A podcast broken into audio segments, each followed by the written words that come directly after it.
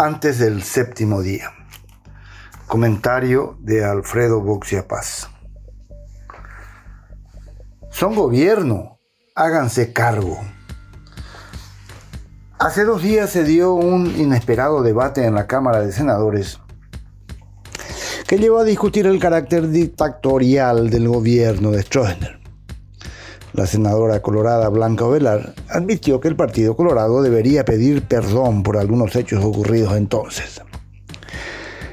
Le salió al paso su colega Enrique Riera, quien aseveró que aquel régimen no era del Partido Colorado y que el partido había sido cautivo del estronismo.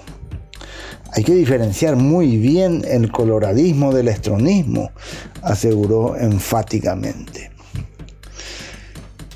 La treta es tan vieja que ha perdido la gracia.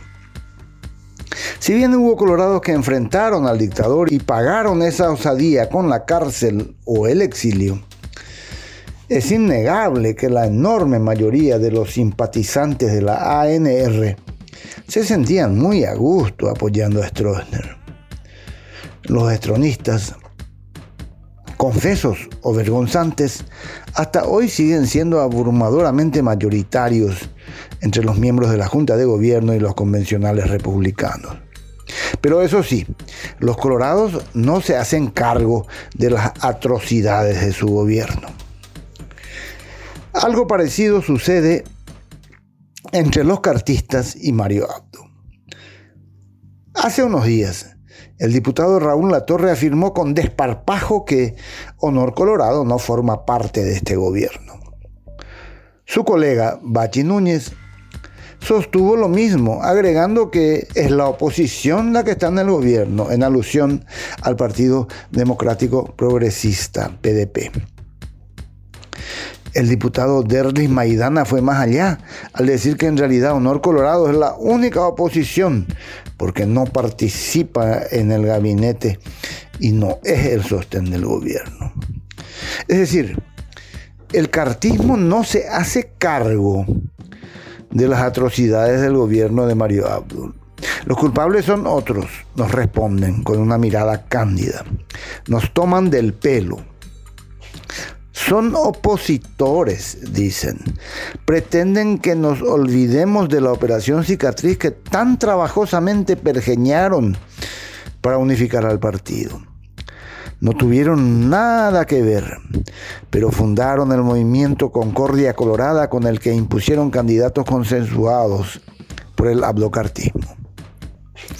¿Se olvidan acaso que si Abdo sigue siendo presidente, es solo porque la bancada cartista no se sumó al juicio político que lo iba a destituir luego del acta entreguista de Itaipú. En el último minuto vino la orden patronal de salvarlo. Fue tan sorpresiva que motivó reacciones curiosas. Hubo quienes recordaron dónde está el poder, como Pedro Aliana. El que salvó a este gobierno fue Honor Colorado. Y hubo quienes no ocultaron su frustración, como Sergio Godoy. Quedamos como unos boludos.